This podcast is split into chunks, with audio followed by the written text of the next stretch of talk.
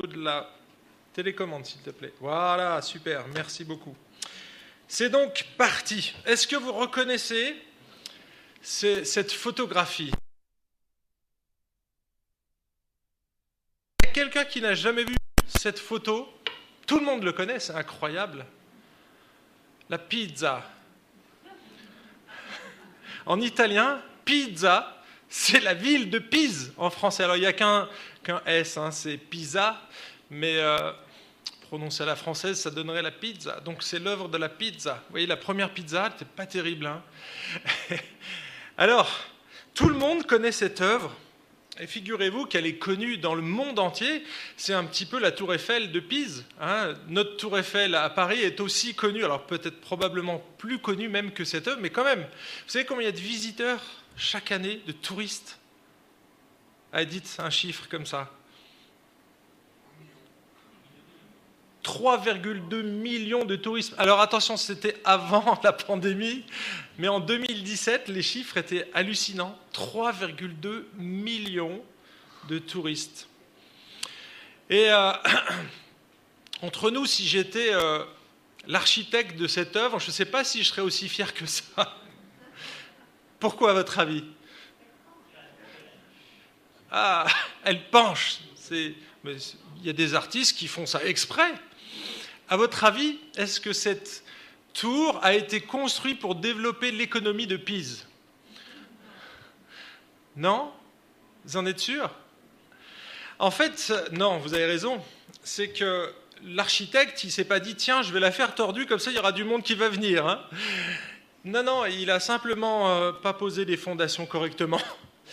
En fait, euh, alors ça c'est Wikipédia qui m'a renseigné cette semaine, cette, euh, cette tour, en fait, elle, penche de plus en plus. Et donc, ils ont investigué le sol et ils ont excavé 60 mètres cubes de terre dessous, donc sous la... Et ils ont découvert plein de choses. Alors je vous cite ce que dit Wikipédia. En excavant 60 mètres cubes d'argile, ils ont découvert que la tour a été construite sur les restes d'une opulente villa patricienne du IIIe siècle, elle-même érigée sur une nécropole romaine surplombant un cimetière étrusque. Alors vous imaginez, c'est du multicouche, mais pas très stable. Et puis comme c'est un sol argileux, donc vous voyez, quand euh, il pleut, ça gonfle, et quand il sèche, quand c'est la sécheresse, eh bien, ça se rétracte, et donc du coup, il y, a, des mouvances, le terrain bouge en fait. Et du coup, quand on est sur un terrain comme ça, eh ben, ce qu'on va bâtir dessus, eh bien, ça peut s'incliner. Et puis, s'il y a une secousse sismique, quand la maison est comme ça, penchée, hein, surtout quand elle fait 50 mètres de hauteur, vous imaginez, hein, euh, quand on, fait pencher euh, un monument comme ça, s'il y a un tremblement de terre, qu'est-ce qui se passe? Tout s'effondre. Pourquoi je vous dis ça? Pourquoi je parle de la tour de Pise? Eh Parce que je veux faire le parallèle finalement avec la vie chrétienne. Si on ne pose pas correctement les fondations, eh bien notre vie peut commencer à un moment donné à pencher, et s'il y a une secousse un peu forte, eh bien tout s'effondre. Et ce matin, eh bien, on va étudier un texte qui est considéré par de nombreux chrétiens comme le socle, comme les fondations de la vie chrétienne, des fondations solides sur lesquelles il faut s'appuyer impérativement. Et on va voir que ce matin, le texte dans lequel on, va le, lire, c'est dans le, livre des actes, et on va voir que c'est un texte narratif. Donc on ne peut pas imiter chaque détail. Par contre, les principes qui sont à l'intérieur et qui sont repris ailleurs dans le Nouveau Testament, on doit pouvoir les mettre en pratique. Et donc ça nous concerne à nous aussi, nous, disciples du XXe siècle. Alors, sans plus tarder, on va lire le texte et je vous invite à vous lever. Rappelez-vous ce qu'on avait fait la dernière fois. Pourquoi on se lève au moment de la parole de Dieu, comme les Juifs?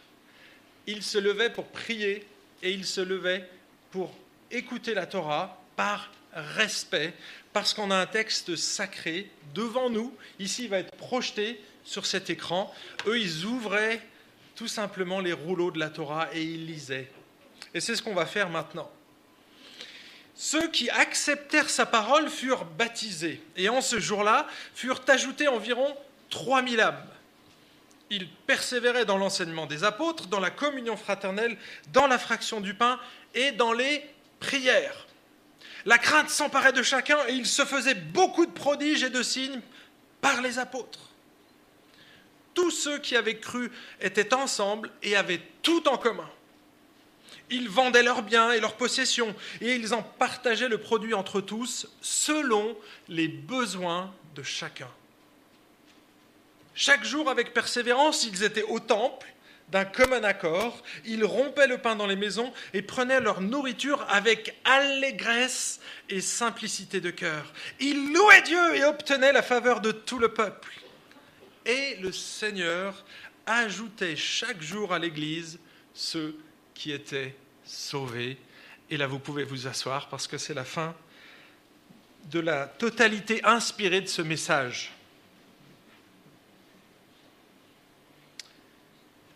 Alors, vous l'avez lu ici, et au verset 42, parce que c'est probablement le verset le plus connu, en tout cas c'est le plus utilisé, qui est, ce verset a été la source d'inspiration de beaucoup d'églises chrétiennes, donc évangéliques, depuis l'époque apostolique, je vais y arriver.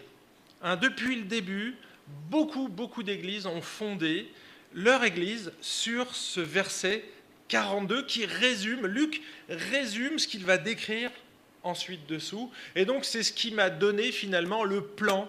C'est très facile à trouver ce plan-là. Et ça nous donne les quatre activités indispensables qu'un disciple devait vivre après sa conversion parce qu'il s'agit de ça.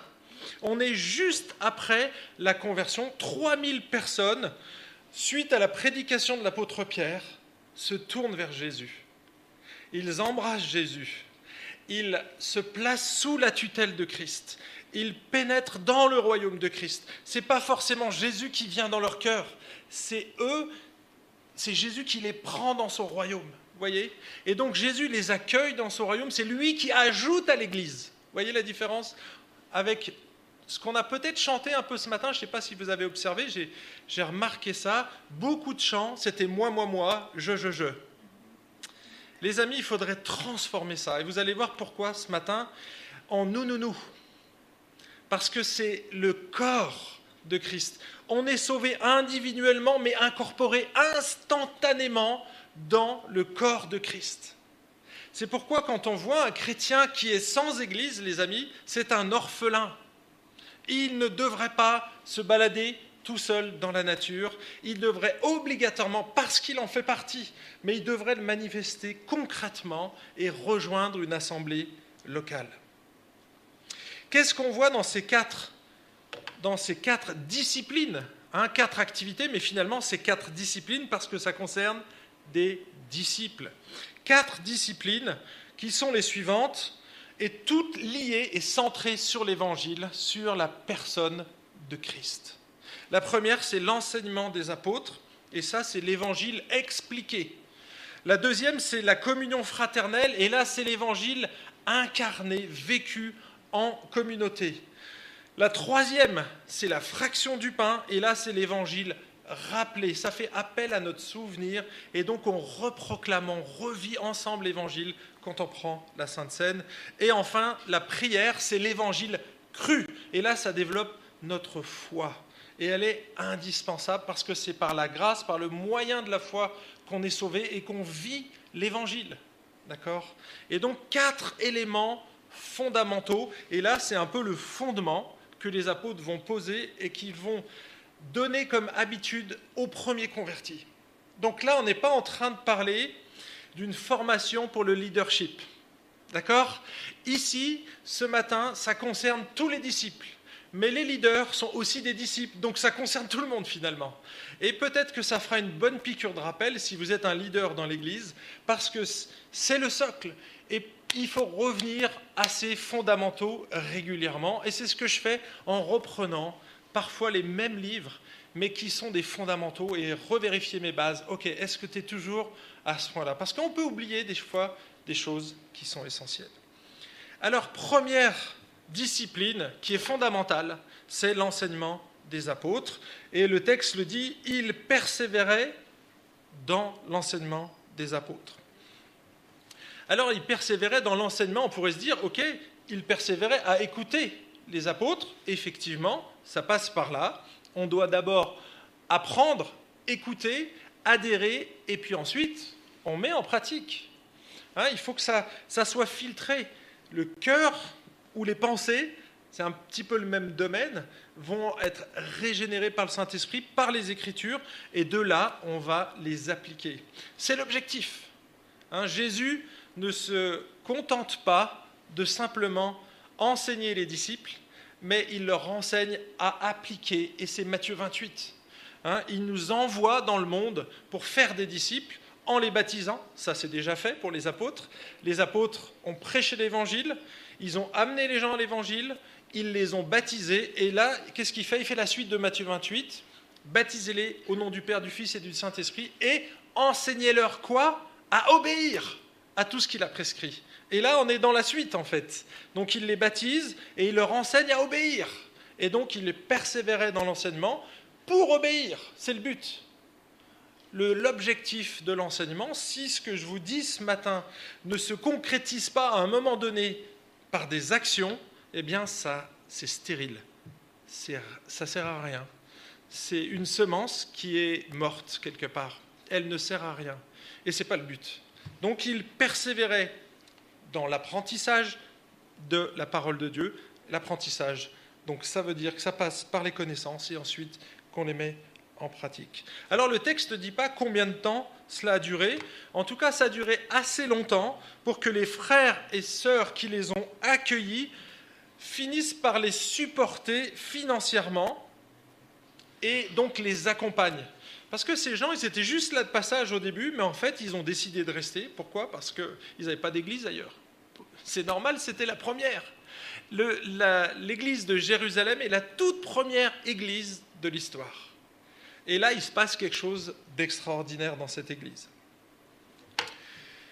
Alors, euh, quand on lit ce texte, la plupart des évangiles, et là je vous fais une petite synthèse, hein, parce qu'on ne va pas rentrer trop dans le détail, mais la plupart du temps, les évangéliques ont traduit, ils persévéraient dans l'enseignement des apôtres comme le culte personnel. D'accord? Donc il y aura bien sûr la prière, mais la lecture de la parole. Et effectivement, vous avez le privilège d'avoir des Bibles aujourd'hui, et donc ça se traduit de cette manière-là. Vous allez prendre un temps isolé, et donc à la maison ou n'importe où dans le bus, vous vous isolez, vous prenez la parole de Dieu et vous êtes au contact direct de la parole de Dieu. C'est une manière de persévérer dans l'enseignement, ce n'est pas la seule. Vous pouvez l'écouter aujourd'hui hein, avec un téléphone. On peut facilement écouter la parole de Dieu. Vous avez YouTube, vous avez énormément de supports. Aujourd'hui, on n'a aucune excuse de ne pas persévérer dans la parole. Je dirais que c'est même, on a trop d'outils et du coup, on ne sait pas lequel choisir. Donc, à un moment donné, faut se poser et se dire, OK, allez, je choisis, j'achète une Bible et je vais lire cette Bible. Donc, je vous dis le téléphone, mais honnêtement, j'ai fait ça pendant deux ans, les deux dernières années et j'ai perdu mes repères. Donc je suis revenu à l'ancienne, à ma, ma, vieille Bible, je ne sais pas, elle est dans mon sac là quelque part, bah, juste à côté là. Et du coup, c'est important d'avoir votre outil à vous de, pour persévérer, vraiment. Alors ça, c'est le premier point. Il persévérait dans l'enseignement des apôtres. On a déjà vu ça en détail la, la fois d'avant. Et le deuxième point également, le deuxième point, c'était la communion fraternelle. La communion fraternelle, on l'avait décrite comme euh, un partenariat. Hein. on est partenaire. Quand euh, on se convertit à Jésus, en fait, on est identifié à sa famille, et donc dans la famille, on peut se dire on a le même père, d'accord? Parce qu'on est tous ses enfants, donc on a le même père, on a le même sauveur, c'est Christ, et on a le même esprit. Mais on a également la même foi, on a le même message, les mêmes objectifs et la même mission. Et ce qui fait de nous finalement des partenaires. Qu'on le veuille ou non, nous sommes partenaires et nous devons mener le même combat. Et je vous renvoie à Philippiens chapitre 1, verset 27. Et on a vu que ce partenariat, il pouvait se distinguer de plusieurs manières. Le premier, c'est ce que moi j'ai appelé un partenariat sans risque. D'accord? Ce partenariat sans risque, ce sont tous les moments agréables que l'on vit en tant que chrétien, ensemble, en communauté. Et là, j'ai mis une image, donc ça, c'est vraiment des membres de l'Église. Hein. Ils sont tous les deux dans la salle, ceux qu'on voit en tout cas. Là, il y a Irène et Quentin, mais il y en a d'autres autour de cette table. Et en fait, c'est le premier partenariat. Ils rompaient, c'est ce qu'on lit au verset 46, ils rompaient le pain dans les maisons et prenaient leur nourriture avec allégresse, c'est-à-dire avec joie et simplicité de cœur. Ce n'était pas forcément du caviar à table. D'accord C'était peut-être probablement du riz ou des pâtes.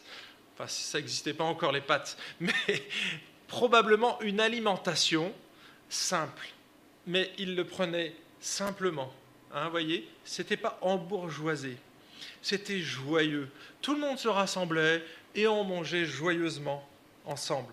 Et ça, c'est ce que j'appelle un partenariat finalement sans risque. Un partenariat normal, hein, parce que la communion fraternelle, enfin les repas par exemple, font partie intégrante de la communion fraternelle.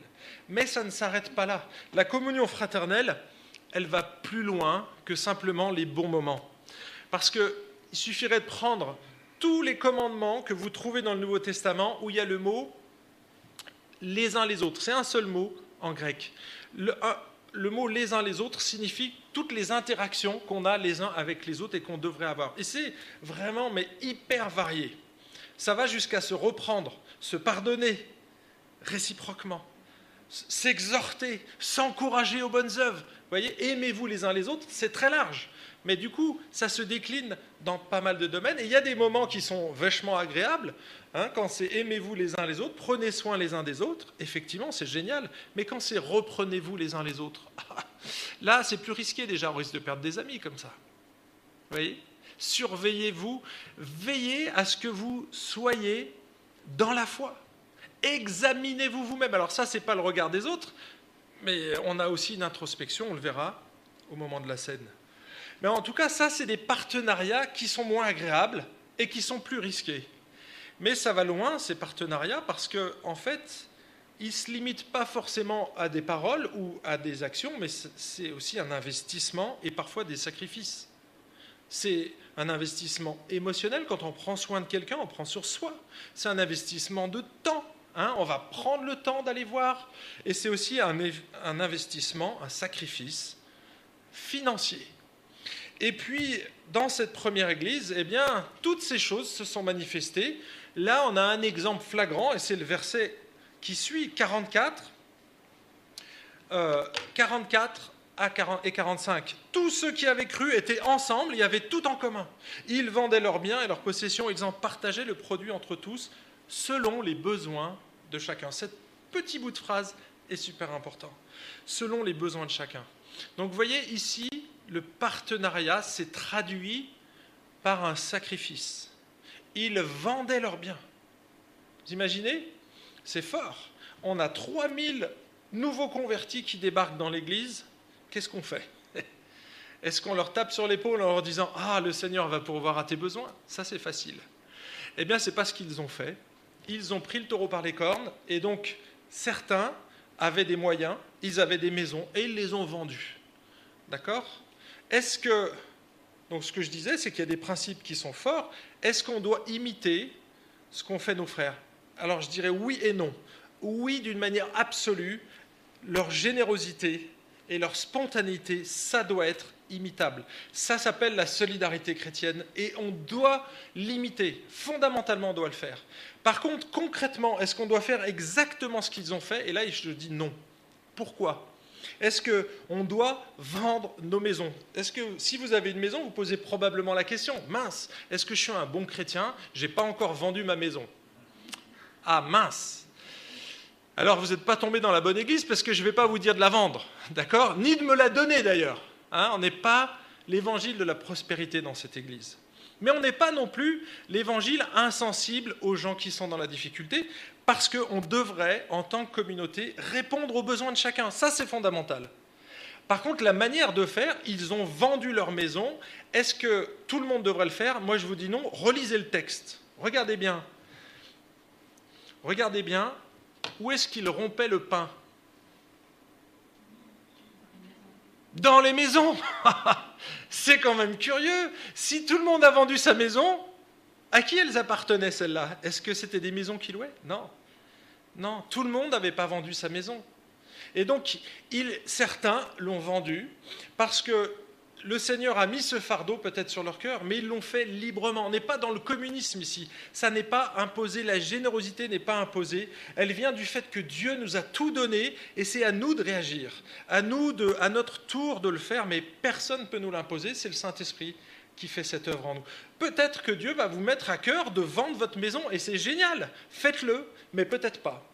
D'accord? En tout cas, ce qu'on doit faire, c'est la fin du verset 45, hein, je reviens dessus, c'est qu'on va répondre aux besoins de chacun, selon les besoins de chacun. Et on voit, c'est ce qu'ils ont fait ici.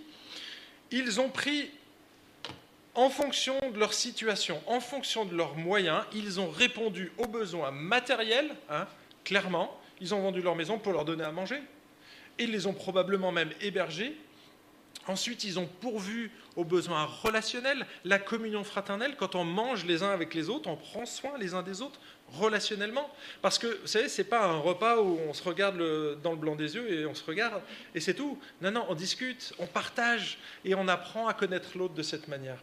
Et puis, les besoins spirituels, eh bien, c'est tout ce qu'on est en train de voir. Ils, ils posent les fondations et c'est ce qu'ont fait les apôtres. Ils ont donc pris en fonction des besoins de l'Église, en fonction des frères qui étaient là, ils ont répondu à leurs besoins. Il n'y avait pas à l'époque d'aide de l'État, il n'y avait pas d'assistante sociale, il n'y avait pas de CMU, il n'y avait pas l'armée du salut, il n'y avait pas les restos du cœur. Et donc il fallait bien que l'Église prenne en charge ces choses-là. Vous voyez, aujourd'hui on n'est plus dans la même circonstance. Et donc nous, on peut, effectivement, quand on a des frères et des sœurs qui sont dans le besoin, soit nous-mêmes prendre les choses en main, soit s'adresser aux structures existantes. On les paye. Vous les payez dans vos impôts. C'est fait pour ça. D'accord? Donc, quelque part, l'argent que vous donnez dans vos impôts, c'est de l'argent que vous ne donnez pas à ces gens qui sont autour de vous. Donc ça ne dédouane pas de prendre soin des autres, hein, mais voilà, on n'est pas dans la même circonstance. Donc évitons de tirer trop vite des, euh, des applications. Regardons bien le texte et regardons si ailleurs dans le Nouveau Testament on doit vendre tous nos biens. Relisez 1 Timothée chapitre 6. Je recommande aux riches de ce présent siècle, non pas de tout vendre, mais d'être généreux, riche en libéralité. voyez, ça c'est ce qu'il est demandé. Un peu plus tard, donc à un pasteur, il doit encourager sa communauté et il doit dire aux riches d'être généreux, mais pas de vendre tous leurs biens. voyez, c'est la générosité qui compte et c'est ça le principe fondamental. Allez, j'arrête ici, 22 minutes pour l'intro. donc, on va aborder les deux autres points ce matin. Trois Troisième discipline fondamentale d'un nouveau converti, eh bien, c'est qu'il doit persévérer dans la fraction du pain. C'est pas naturel. Hein Je sais pas si c'est la première chose à laquelle on pense. La Sainte Seine, quelque chose comme fondamental. Pourquoi je dis la Sainte Seine alors qu'il parle de fraction du pain?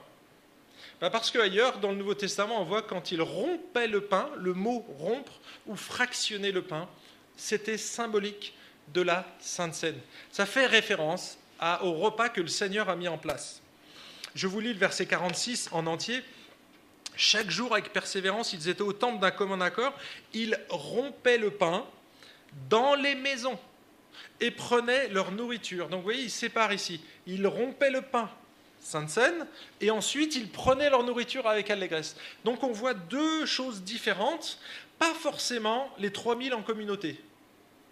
D'accord? Donc là, c'était dans les petites communautés. Quand on dit dans les maisons, souvent on, pense à nos maisons à nous, où il y a entre 4 et 6 personnes, si vous êtes au-delà de la moyenne nationale. Mais en fait, une oikos, une maison de l'époque, c'était beaucoup plus que ça. On a retrouvé dans des vestiges aujourd'hui, dans des maisons chrétiennes, des maisons où il y avait une salle, il y avait à peu près donc des maisons sur plusieurs étages avec différentes classes sociales, ça représentait une cinquantaine de personnes. Jusqu'à 80. Donc vous imaginez, quand on parle maison, nous on imagine 5-6 personnes, c'était beaucoup plus grand que ça. Et donc, ils vivaient de cette manière-là dans les maisons. Donc, qu'est-ce que nous, on enseigne ici dans cette église sur la fraction du pain? Je vous lis notre confession de foi, tout simplement, et vous allez voir, ça nous fera un bon petit rappel. Vous la connaissez par cœur, j'imagine. Alors, qu'est-ce qu'on enseigne dans la confession de foi? Nous enseignons que le repas du Seigneur est la commémoration et la proclamation de sa mort jusqu'à ce qu'il revienne et qu'il devrait toujours être précédé d'un examen de conscience. Nous enseignons aussi que si les éléments de la scène représentent seulement le corps et le sang de Christ, le repas du Seigneur constitue néanmoins une communion réelle avec le Christ ressuscité. Celui-ci est présent d'une manière unique et s'associe à son peuple. C'est bon, vous avez tous mémorisé? Alors, vas-y, répétez. C'est compliqué de répéter ces, phrases-là, mais elles sont fondamentales. Autrement dit, ici, on est en train d'enseigner que la scène est un symbole. D'accord? La scène, ce n'est pas l'équivalent du café et du petit biscuit qu'on vous offre à l'entrée de l'église. Alors, on ne le fait plus, hein, pour des raisons euh, de pandémie. Mais normalement, quand on venait à l'EIG, on avait ce moment convivial qui fait partie de la communion fraternelle, mais ce n'est pas la Sainte Seine. Hein? Ce n'est pas parce qu'il y a un café avec un biscuit que c'est la Sainte Seine. C'est autre chose. Là, on est dans un autre moment. Là, c'est l'accueil. Voyez C'est pas pareil. Ça va plus loin que ça. En fait, j'ai trouvé trois éléments. On pourrait dire beaucoup de choses, mais le symbolisme de la scène est important. Qu'est-ce que ça nous enseigne? Eh bien, la scène, elle symbolise la réalité de la présence de Jésus au milieu de son peuple. D'accord? Quand on prend la scène ensemble, on, se dit, OK, Jésus est parmi nous, ici. Jésus avait promis, avant de s'en aller, dans Matthieu 28, verset 20, vous pourrez vérifier, il avait promis à ses apôtres qu'il serait présent parmi eux jusqu'à la fin du monde. D'accord? Vous vous souvenez de ce texte? Je serai avec vous jusqu'à la fin du monde. Or, même si on n'a jamais été aussi proche de la fin du monde, eh bien, je constate que ce n'est pas encore la fin du monde parce qu'on ne serait plus là. D'accord? Et donc, ça signifie que Jésus est encore au milieu de nous. Il est parmi nous. Même si on ne le voit pas, il est là. D'accord? Et donc, il ne nous a pas laissé orphelins, il nous a envoyé l'Esprit. Donc, l'Esprit est en nous, mais Jésus est au milieu de nous. Vous ne le voyez pas, mais il est bien présent. Et lorsqu'on célèbre la scène, finalement, on rappelle cette vérité-là. Mes amis, on est tous ensemble, on forme un seul corps, et Jésus est avec nous. Voilà ce qu'on dit. Hein, c'est le chandelier qui brille au milieu de l'Église. Rappelez-vous dans l'Apocalypse, ce chandelier, quand il s'éteint, c'est que Jésus n'est plus présent. Eh bien, normalement, si on, on s'aime les uns les autres, qu'on aime Jésus, qu'on a notre premier amour qui est, qui est là, qui est enthousiaste, eh bien, Jésus est au milieu de nous. Et c'est ce qu'on célèbre finalement. On proclame que Jésus est vivant et qu'il est au milieu de nous. Ça, c'est un des aspects de la scène. La deuxième chose que la scène symbolise, c'est la réalité des bienfaits de l'Évangile. À chaque fois qu'on prend la scène, on revient au cœur de l'Évangile. En fait, on proclame les bienfaits de la mort et de la résurrection de Jésus pour nous. En fait, en mourant, Jésus nous permet d'avoir la vie.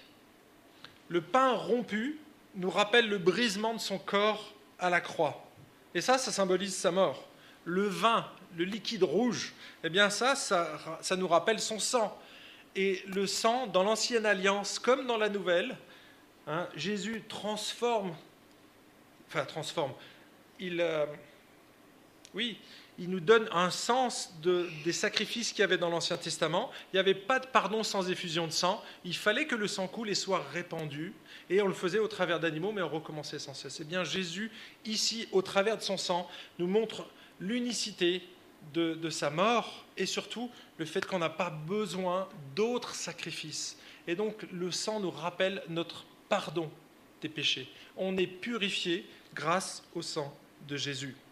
Donc la, scène, c'est un rappel puissant de l'évangile. C'est une nourriture spirituelle. Et là, je fais le parallèle avec la nourriture que nous, on mange. En fait, quand vous mangez des carottes, on a mangé des carottes râpées cette semaine, eh bien les amis, on a dû arracher les carottes de la terre. Elles étaient vivantes, elles poussaient. Quelque chose qui pousse, c'est vivant. D'accord? On a arraché les carottes pour que nous, on puisse vivre. On fait la même chose avec le steak que vous avez dans votre assiette ou la cuisse de poulet. Pour que vous puissiez vivre, il est nécessaire que quelqu'un meure. Ça, c'est un principe que Jésus enseigne au travers aussi de la Sainte Seine. Donc, pour que nous, on puisse avoir la vie, la vie éternelle, il faut qu'il y en ait un qui meure. Et c'est ce qui se passe avec Jésus. Jésus offre sa vie. On lui arrache sa vie pas plus exactement, il donne sa vie. Et ensuite, ben nous, on bénéficie de cette vie-là.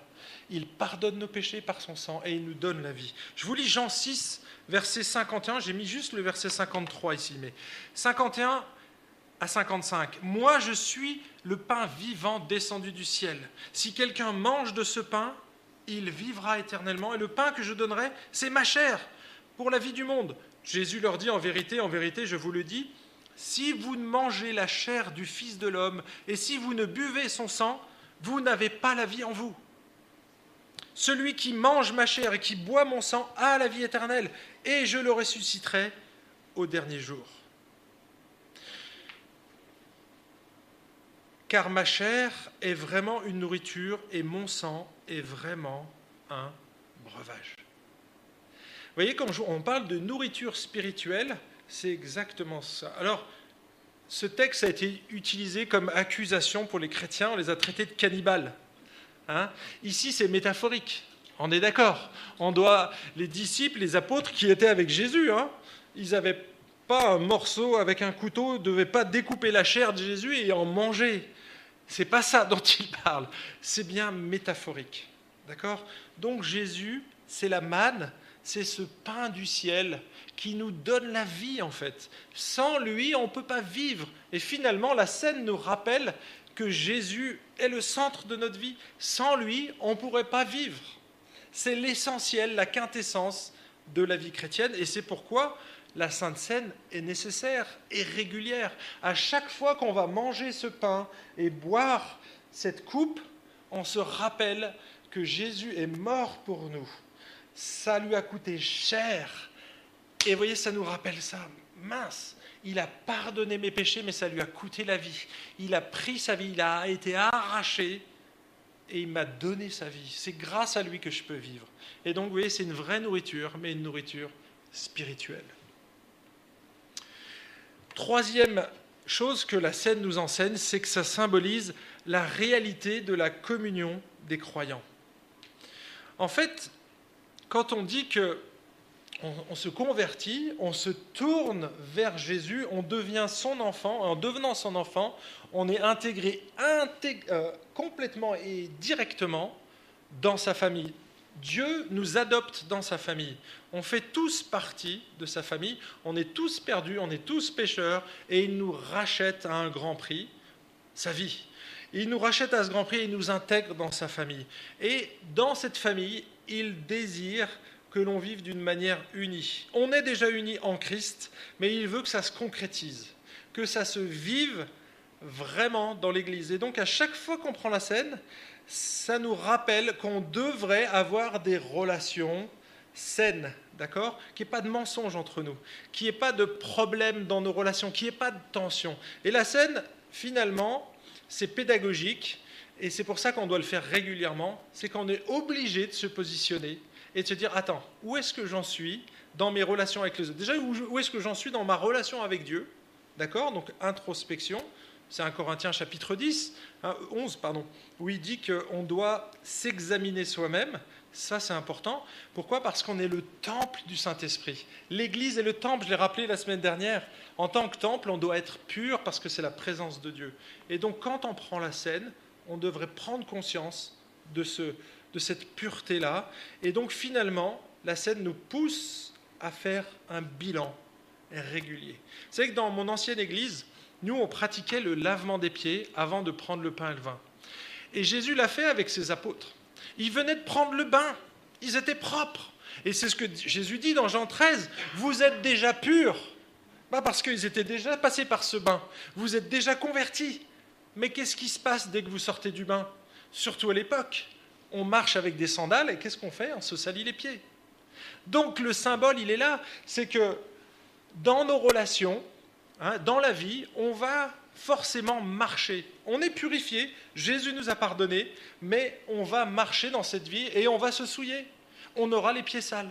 Et donc c'est un symbolisme, et ça tous les commentaires sont d'accord, le lavement des pieds, c'est principalement pas forcément l'humilité, mais surtout le pardon des péchés réciproque et quotidien. On a déjà été purifié, mais là on a besoin de se pardonner les uns les autres, justement pour que on reste pur dans ce corps. D'accord?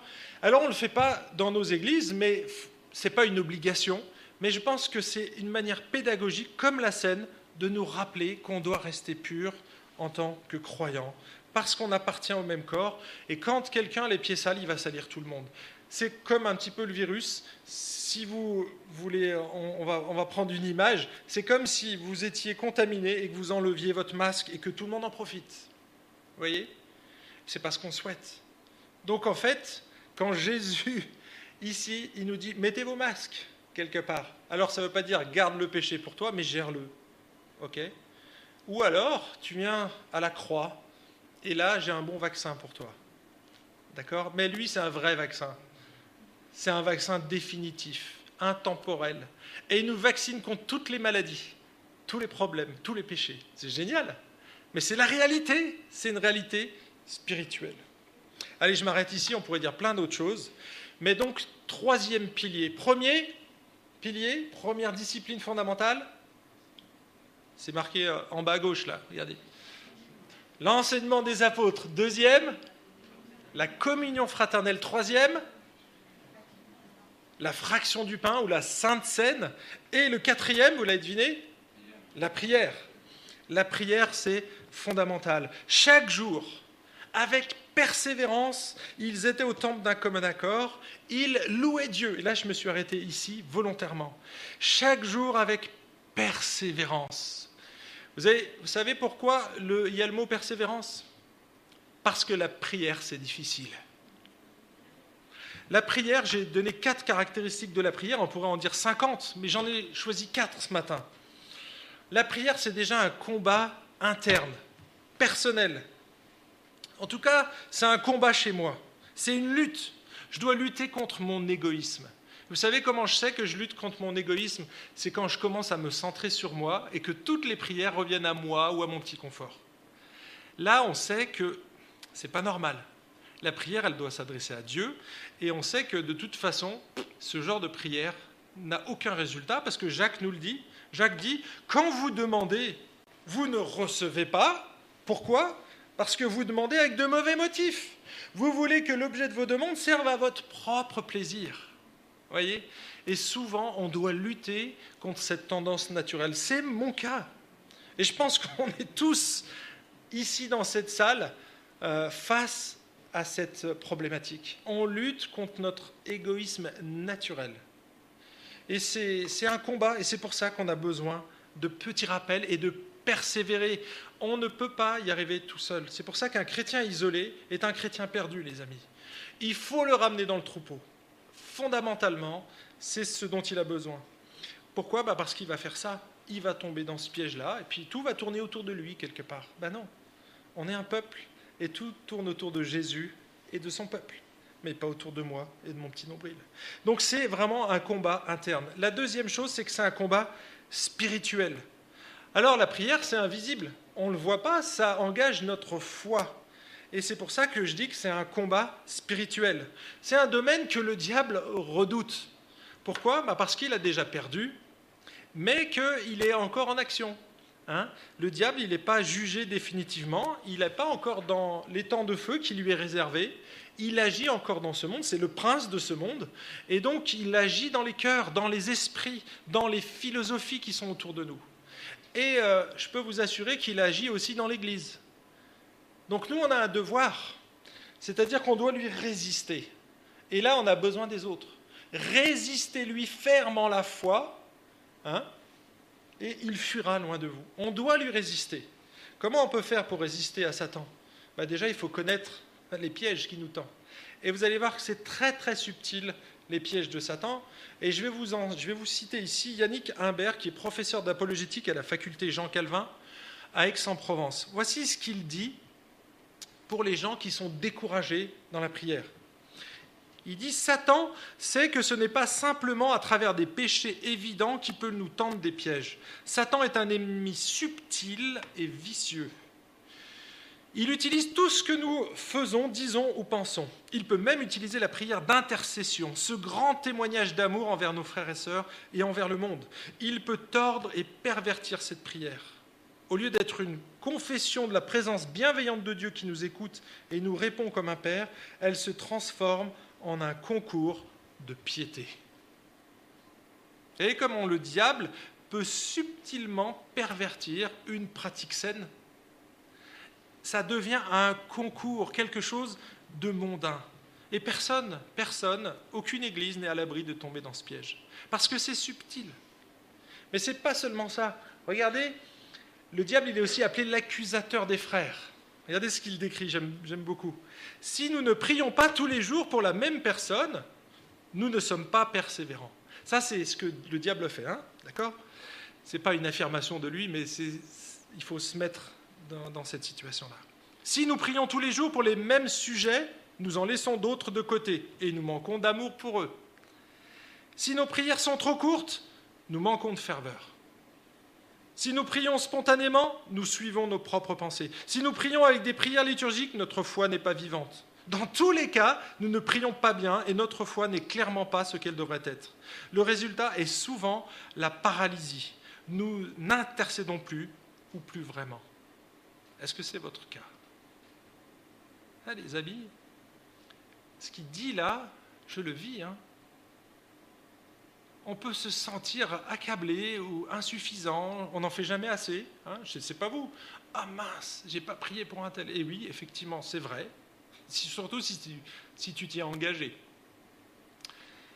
Mais le diable est très subtil. Pourtant, on est tourné vers les autres, mais il n'y en a jamais assez, il faut toujours en faire plus, voyez. Et on peut tomber aussi dans ce piège-là. Et il dit la solution, lorsque nous sommes ainsi tentés, rappelons-nous que Dieu est avec nous dans cette pratique de la foi. La prière n'est pas une religion des œuvres. Hein. on ne doit pas cocher des croix en disant j'ai prié aujourd'hui. C'est super, yes. Non, il dit c'est un dialogue de confiance et de grâce. Voilà, ça c'est fondamental. Hein. Rappelons-nous que la prière, ce n'est pas une liste de choses à cocher, mais vraiment une relation avec Dieu, une relation de confiance. D'accord? Et c'est un dialogue qu'on va établir avec Dieu. Et Dieu se plaît à écouter et à partager tout ce que nous vivons, dans le moindre détail. Nous, on ne voudrait pas embarrasser parfois Dieu avec euh, des petits soucis personnels, mais c'est justement là qu'il veut, c'est que tu lui partages tout ce que tu vis. Pas simplement le dimanche ou euh, pendant la réunion de prière, hein, parce que tu ferais ça deux fois par, semaine. Non, non, tous les jours, à chaque instant. Prier sans cesse. C'est ça ce que ça veut dire. Ça ne veut pas dire que tu dois être à genoux euh, ou fermer les yeux à chaque fois, parce que quand tu es en voiture, tu peux prier aussi, hein, mais ferme pas les yeux. Mais voyez, prier sans cesse et en toutes circonstances, pour n'importe quel sujet, parce que Dieu se plaît à nous écouter. Il est là et il t'écoute. Hein, vous avez probablement dans votre entourage votre grand-père ou votre grand-mère qui était toujours là à vous écouter. Nous, on avait notre voisine, elle était formidable pour ça. Quand on voulait discuter, elle était là, et elle nous regardait paisiblement, elle nous écoutait, et puis on voyait qu'elle nous écoutait parce que des fois elle, disait quelque chose, ah d'accord, et c'était dur. Vous voyez, ben, en fait, c'est une image humaine, mais Dieu, il se plaît à nous écouter, et il est là, et il nous encourage, et lui-même prie pour nous. Hein, Romains 8 dit que Dieu intercède, la Trinité intercède pour nous, surtout quand on est dans nos faiblesses et dans des difficultés. Allez, deux, derniers points, vite fait. Ah mince, j'ai plus de. Voilà. La prière, c'est un sport spirituel. La prière, c'est un sport. Vous avez remarqué que dans les évangiles, on voit que les apôtres sont venus voir Jésus, alors que c'était des juifs qui allaient à la synagogue, qui priaient pour les repas, qui priaient à la synagogue. Et vous savez ce qu'ils ont demandé à Jésus? Apprends-nous à prier. Alors je me suis toujours dit, mais pourquoi des apôtres qui priaient depuis des années, peut-être depuis tout petit, demandent à Jésus de prier? J'ai trouvé trois raisons. Soit ils priaient de manière conventionnelle en récitant des prières toutes faites, et là donc c'est sans réelle conviction, soit ils priaient rarement et avaient besoin d'entraînement, soit que Jésus priait d'une manière si différente qu'ils avaient l'impression de ne pas savoir prier. Alors ce n'est pas forcément l'un ou l'autre, c'est peut-être les trois, c'est peut-être un mix de toutes ces choses-là. En tout cas, les apôtres ont eu le loisir d'apprendre à prier parce qu'ils ont vécu trois années de suite à ses côtés. Mais à votre avis, comment vont faire ces jeunes disciples? Parce que Jésus n'est plus là, il est remonté au ciel. Comment ces, ces jeunes disciples vont-ils apprendre à prier? Comment vont-ils exercer ce muscle spirituel de la prière? Comment ils vont faire? Comment ils vont avoir de l'endurance? Parce que le texte nous dit persévérer. Comment avoir de l'endurance dans un domaine alors que nous-mêmes, on n'a jamais pratiqué cet exercice? Hein, Comment faire un marathon si vous n'avez même pas couru un 100 mètres? C'est compliqué quand même. Vous en conviendrez. Eh bien, c'est là où on a besoin de la communauté. Et c'est pour ça que c'est adressé aux jeunes disciples et à l'Église. Persévérer ensemble. Parce que tout seul, c'est difficile. Mais quand on est en groupe, c'est génial. N'est-ce pas Ceux qui viennent à la réunion de prière, on repart, on est toujours encouragés. D'accord? Et je crois que c'est fondamental. Et c'est pour ça qu'il y a des groupes de maison, normalement. Bon, aujourd'hui, c'est un peu compliqué. Il y a des groupes de maison et on mettra en place des plus petits groupes encore, ça s'appelle des groupes de croissance. Mais on va le mettre en place. Mais honnêtement, c'est difficile de persévérer dans la prière et c'est pour ça qu'on a besoin les uns des autres. J'accélère 45 minutes là. Waouh. Moi, je pense que ici c'est contextuel, mais j'ai mis cet élément-là. La prière est un aimant puissant, un aimant puissant. Et c'est ce qui me fait dire ça, c'est le verset 47. Regardez le verset 47. Il louait Dieu. Il louait Dieu. Et qu'est-ce qui se passe? Alors la louange, c'est qu'on déclare les œuvres de Dieu. Hein. on déclare ses attributs merveilleux. Et c'est une forme de prière. La louange est une forme de prière. Donc lorsqu'on dit du bien d'une personne, que l'on fait ses éloges, on le loue. D'accord? C'est le fait de raconter ce que Dieu est, ce qu'il fait, d'être élogieux à son égard. Hein, quand vous racontez, vous dites du bien de votre épouse ou de votre époux ou de quelqu'un que vous aimez bien, vous êtes en train de le louer. Vous faites l'éloge de cette personne. C'est ça la louange, tout simplement.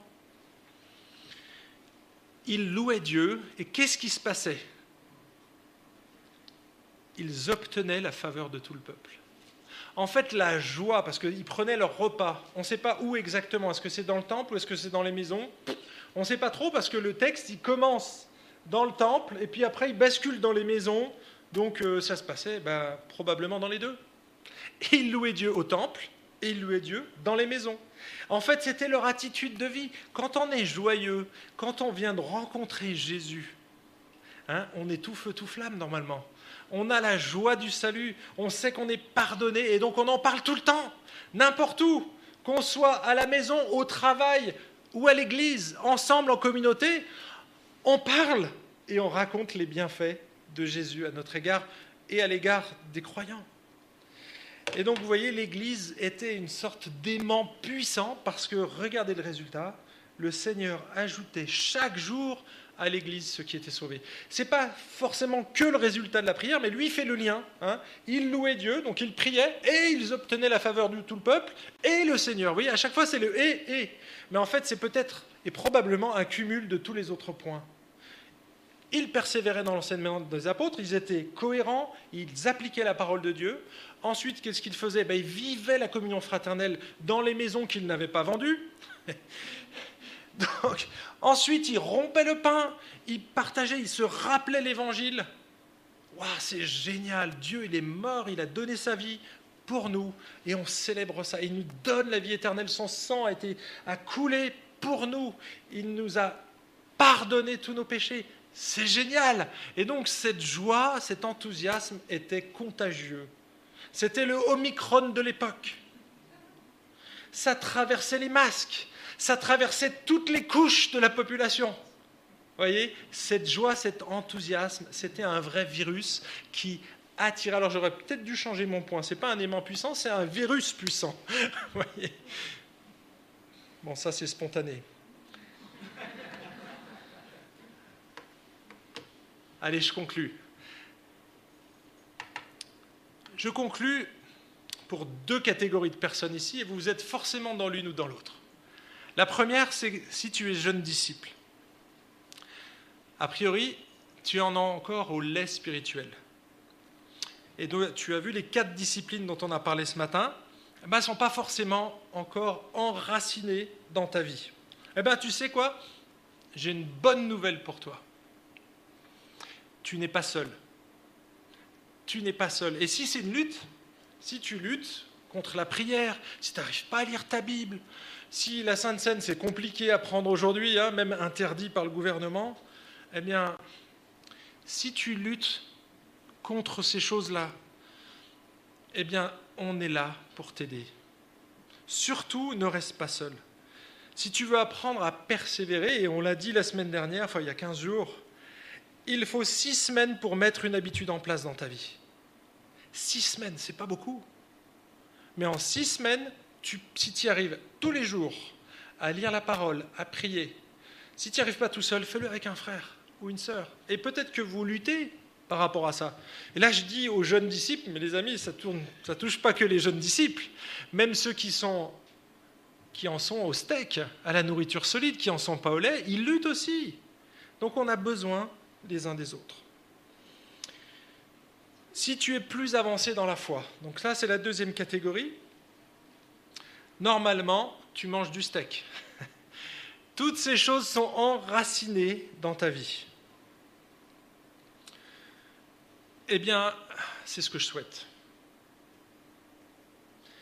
Je ne suis pas sûr que ce soit le cas. Je vois dans ma propre vie, je suis obligé de revenir constamment à ces choses-là. Et on a besoin des uns des autres. Alors tu les connais, ces choses.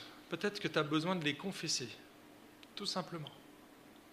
Et de dire, OK, j'ai joué le grand, là, jusque-là, à vouloir jouer tout seul, dans mon bac à sable. Mais j'y arrive pas, hein. faut être honnête. Faut être honnête devant Dieu. Peut-être qu'on n'y arrive pas. Moi, j'ai besoin des autres, je le confesse. Moi, j'ai un ami pasteur à qui je dis mes faiblesses. Parce que on a beau être pasteur, étudier la Bible, les amis, on est face à notre péché tous les jours, face à notre égoïsme tous les jours, chaque instant.